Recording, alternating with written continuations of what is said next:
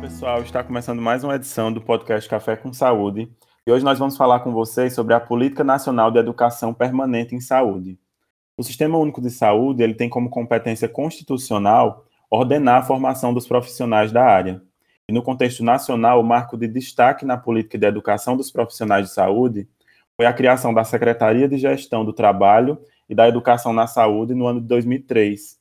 Possibilitou a institucionalização da política de educação na saúde e o estabelecimento de iniciativas relacionadas à reorientação da formação profissional, com ênfase na abordagem integral do processo saúde e doença, na valorização da atenção básica e na integração entre as instituições de ensino superior, os serviços de saúde e com a comunidade.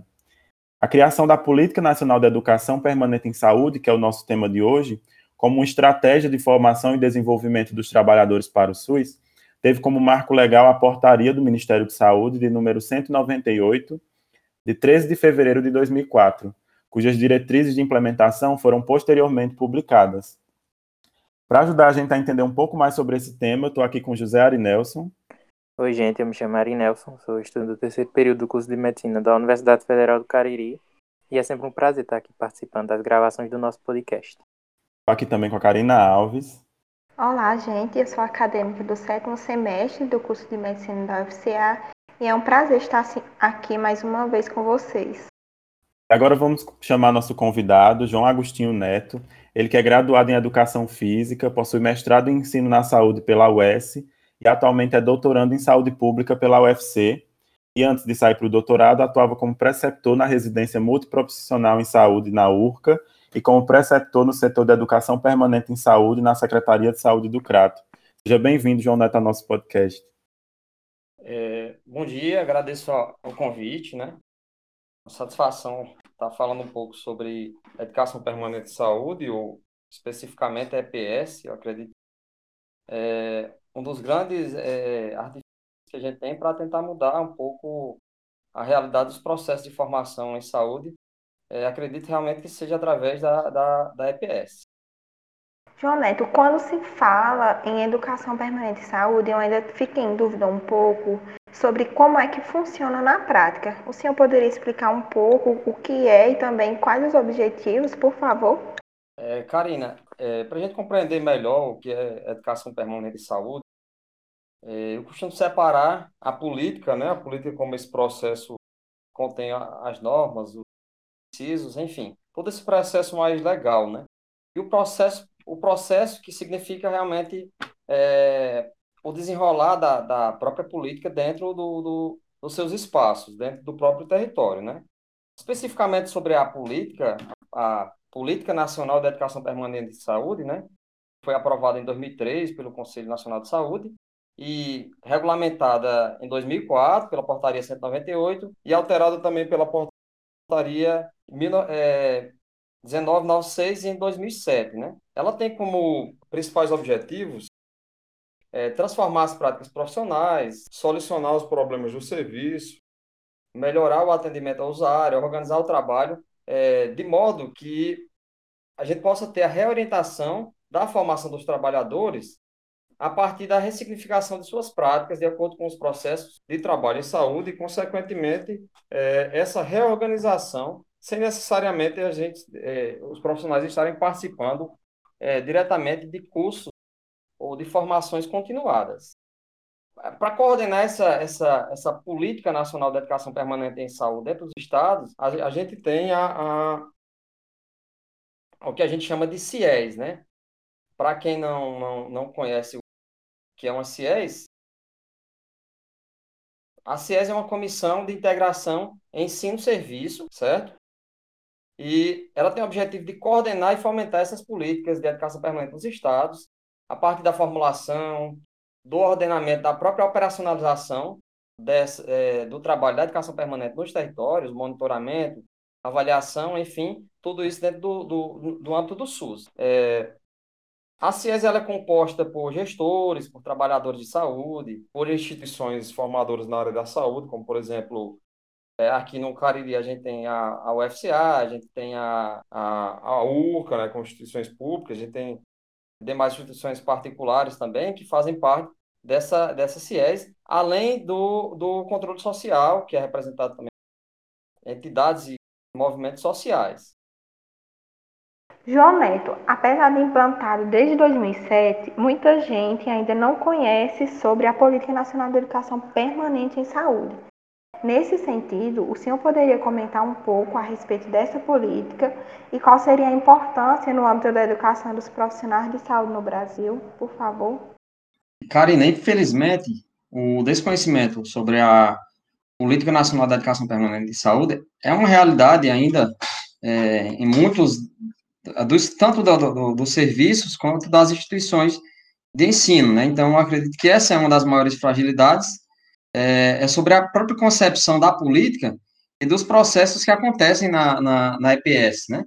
E é, para a gente entender por que, que é tão complexo e existe essa lacuna, é importante a gente compreender o que Ricardo Cecim, que é um estudioso da, da área, que ele fala, é que a Política Nacional de Educação Permanente de Saúde, ou a própria EPS, ela tem que ser composta por um quadrilátero, né? Acredito que vocês já podem ter, ter visto isso no, no, durante a, algumas aulas de vocês na, na, na, própria faculdade, na própria universidade, né? Então, esse EPS, a gente tem que ter os eixos da atenção, a gente tem que ter o eixo da gestão, a gente tem que ter o, o eixo do ensino, né, com a representação das próprias instituições de ensino na área da saúde, e tem que ter o controle social. Então, esses quatro eixos, eles têm que ser empoderados e dialogando sobre a importância de cada um, para que a EPS ela possa acontecer no território, certo? É, e eu acho que é, é, a maior dificuldade, na verdade, seja de compreender essa visão coletiva e sensível às problemáticas que acontecem no, no, no, dia a dia, né? A gente, é, enquanto é, quadrilátero, e aí seja representando em quadro, qualquer um dos eixos, é importante que sejam considerados os saberes dos próprios usuários, né? É interessante que a própria gestão, ela tem uma, uma percepção que ela deve estar integrada às universidades, e as próprias universidades seja através dos estágios ou dos projetos de extensão, eles devem estar conectados à, à, à gestão, né, à atenção. É, a atenção, a atenção à saúde, é, com articulação com a própria gestão, ela deve atuar como escola, né? Então, é, nós profissionais de saúde que estamos é, nos territórios, nós devemos ter a sensibilidade de, de, de acolher é, os estudantes de graduação, os técnicos, os residentes, para que a gente possa realmente é, contribuir com o processo de transformação das práticas em saúde. Então, eu acho que, que é, talvez esse desconhecimento seja um pouco realmente do, do, do, empoderamento que nós precisamos ter sobre a própria EPS e sobre o nosso papel é, enquanto atores desse movimento. João Neto, só antes da gente prosseguir com as, com as perguntas, eu queria fazer uma pergunta que surgiu aqui, é, para saber se você acha que esse desconhecimento sobre a política interfere no acolhimento dos profissionais aqui na região do Cariri, porque a gente sabe que tem duas universidades, né, duas faculdades de medicina na região do Cariri, e nós estamos com a perspectiva de ter uma terceira aí, né, que a URCA vem, vem colocando para frente essa ideia, e a realidade que a gente encara ainda é uma realidade de não ser é, muito bem recebido em todos os serviços. Você acha que se rolasse um conhecimento maior sobre essa política de educação permanente em saúde, esse panorama seria mudado? Olha, eu acho que a gente pode compreender mais ou menos como um, um eu vou usar o termo aqui, mas eu acho que a gente pode é, compreender como uma espécie de efeito cascata, né? Então, é, se na medida que você está no processo de formação dentro de uma universidade, né? Então, é, por alguma circunstância, você não, não tem um, uma abordagem sobre a própria Política Nacional de Educação Permanente de Saúde e a partir de todas as suas concepções, né, concepções enquanto metodologias, é, concepções enquanto a própria compreensão do futuro profissional em relação ao território, é, é claro que quando você for, a, quando você estiver atuando, você vai ter um processo de fragilidade quando você for receber outros estudantes, né? Então, você, enquanto preceptor, você vai ter uma lacuna ali que aconteceu, talvez, é, por uma falta de um conteúdo específico durante a graduação, né? Então, a gente vê meio que esse, esse efeito cascata. Então, e, e aí a gente vai realmente permanecendo é, nessa fragilidade a partir do momento em que é, a instituição de ensino e o serviço, eles não dialogam, né? Então, é, eu posso é, ressaltar para vocês aqui que nos últimos quatro anos a gente tem experiências muito exitosas aqui na região do Cariri com relação a essa aproximação é, das instituições de ensino na área da saúde e o serviço a partir da, da implantação de, de, de, dos programas né, do, do, do PET, saúde, é, interprofissionalidade, né, da, da, que, que está acontecendo no CRAT, né, através da, da, da Universidade Regional do Cariri e da Secretaria de Saúde, através também da parceria com a própria área descentralizada de saúde do CRAT, através da CESA, né, e aí nós tivemos anteriormente também a, a, o PET Gradua SUS, que aí a gente tinha a participação da UFCA, da URCA, né, no sentido de, de, de mudar, de proporcionar mudanças no, no, no, aspecto do currículo, né? Então, para tentar suprir um pouco essas lacunas é, é, sobre a própria EPS, sobre a educação permanente em saúde, né? Então, eu acho que é um efeito cascata. Então, a própria universidade, é, ela, ela tem que, que, que, encontrar um espaço onde, onde a política seja abordada, e aí seja numa disciplina de saúde coletiva, ou seja uma disciplina específica, mas é, é importante que se tenha essa abordagem, né? Para que a gente realmente possa, é, pelo menos, diminuir um pouco de, dessas fragilidades que acontecem é, quando não há uma associação entre é, o componente teórico e a própria prática do futuro profissional, né? Foi ótimo. É evidente que a criação da Secretaria de Gestão do Trabalho e da Educação na Saúde, ele promoveu avanços na área da educação na saúde. Porém, nós sabemos que ainda há desafios para serem superados pela política de educação permanente em saúde, diante das novas exigências da área, tais como as constantes necessidades de atualização. Dessa maneira, quais os outros principais obstáculos enfrentados por essa política atualmente, na sua concepção? Olha, Karina, é, é interessante que a Política Nacional de, de, de, Educação Permanente de Saúde, ela, ela permite que, que o profissional, o próprio acadêmico, ele é, extrapole um pouco mais nas suas percepções sobre o, o, o próprio significado dela, né? Então, eu particularmente, considero, como profissional, é, a humildade é, é em participar dos processos de EPS como sendo um componente de extrema importância, né?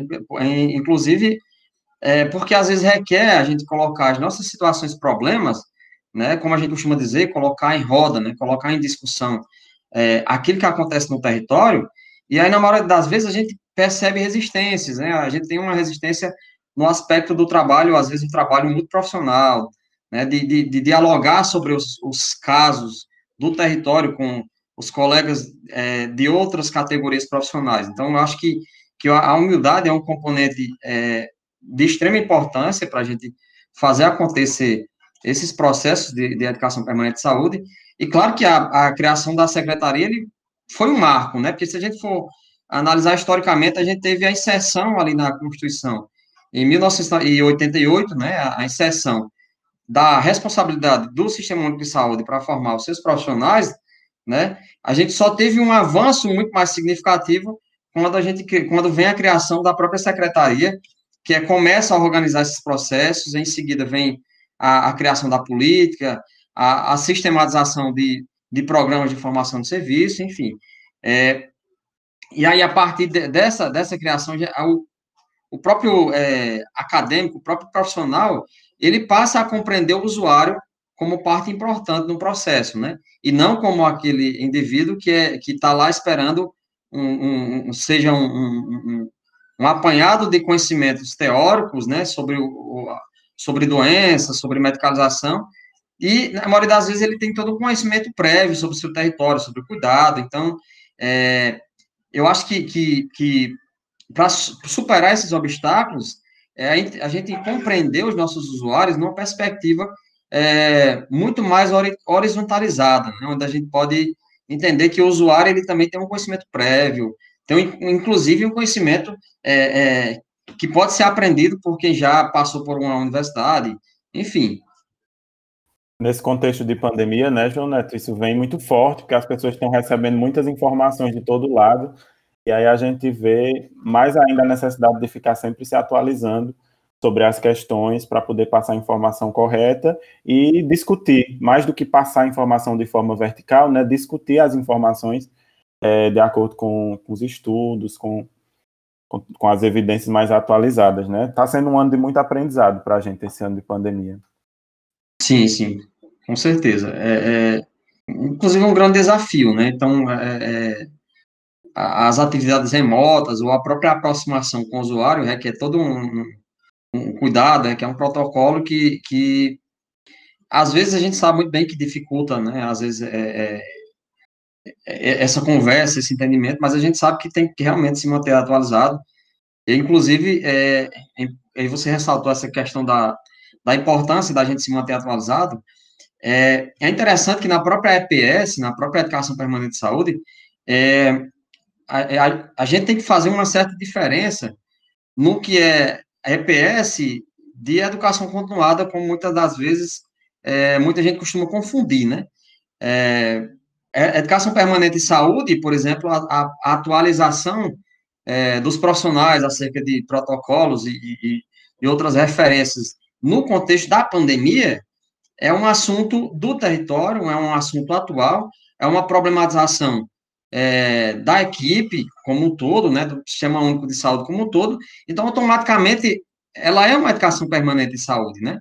Ah, mas, por exemplo, eu citando um exemplo, a contexto de, de pandemia, se você tivesse fazendo um, uma outra atualização que não fosse especificamente voltada para uma problemática do seu território, por exemplo, para a maior problemática que nós estamos é, atingidos atualmente, que é a pandemia, Talvez você não estivesse fazendo a educação suplemento de saúde, você estivesse fazendo um outro processo que a gente chama de educação é, continuada, né? Que às vezes é um processo de qualificação, só que desconectado da realidade do território, certo?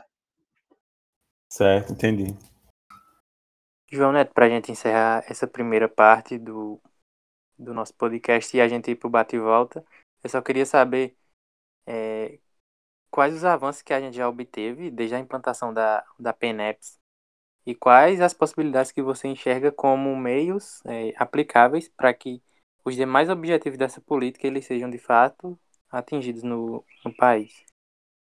Olha, é, eu acredito que os maiores avanços eles estão na, na perspectiva da formação, né? Então, da, da formação em serviço, é, da aproximação realmente entre as instituições formadoras e, e, e, a, e, o serviço a atenção à própria gestão, né, a partir da, da, da ampliação dos trabalhos multiprofissionais interprofissionais, como os programas de, de educação tutorial, formação de serviço, programas de residência multiprofissional, integrada à, à, à residência médica, né, então acredito que os maiores avanços estão nessa seara da formação, como, por exemplo, a, própria mudança na, na, na, nas diretrizes curriculares dos cursos na área de saúde, né? Então, acho que esse tem sido o maior avanço enquanto formação, e aí, inclusive, é impulsionada pela própria Política Nacional da Educação Permanente de Saúde, né?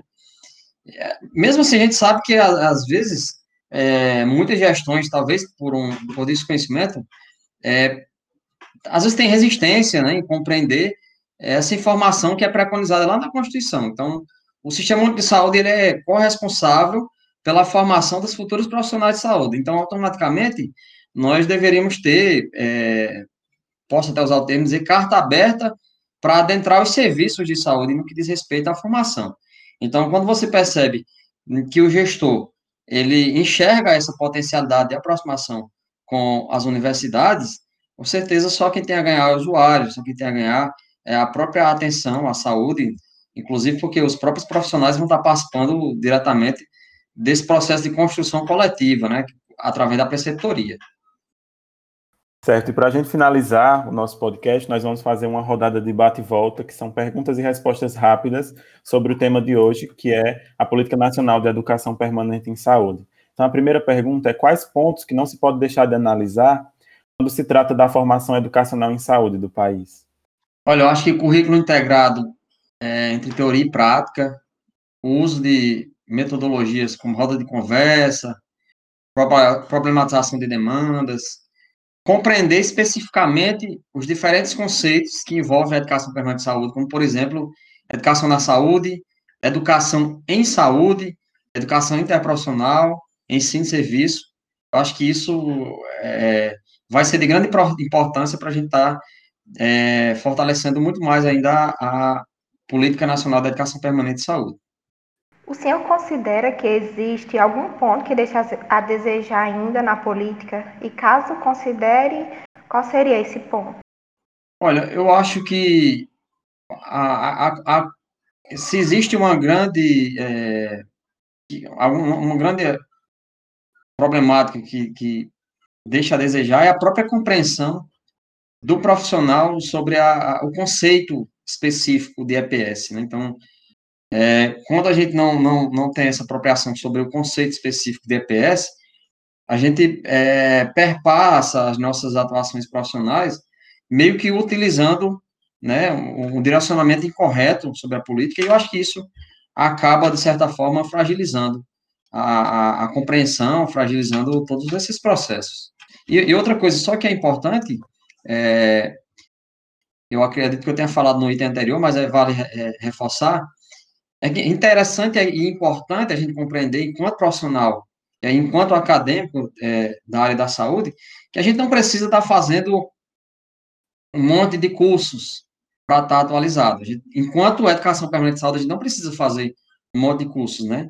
A gente precisa realmente compreender as potencialidades de transformação a partir das nossas próprias práticas, a partir da participação nas rodas de conversa, a partir da participação nas discussões em grupo, nas discussões de caso, na, no compartilhamento de, de, de, de, de determinados procedimentos de consultas, né? Então, eu acho que a partir do momento que a gente compreende esses processos coletivos, a gente não precisa estar participando de um monte de cursos, né? Ou, é, um monte de cursos que eu quero dizer que, que às vezes a gente tem uma, uma série de, de, de cursos, né, de certificados, mas que às vezes não consegue modificar determinadas práticas ali no território, né, ali, no, ali com, com o usuário. Certo. Por fim, João Neto, é, como você acha que os profissionais, educadores da saúde e nós estudantes podemos contribuir para o fortalecimento da PENEPS?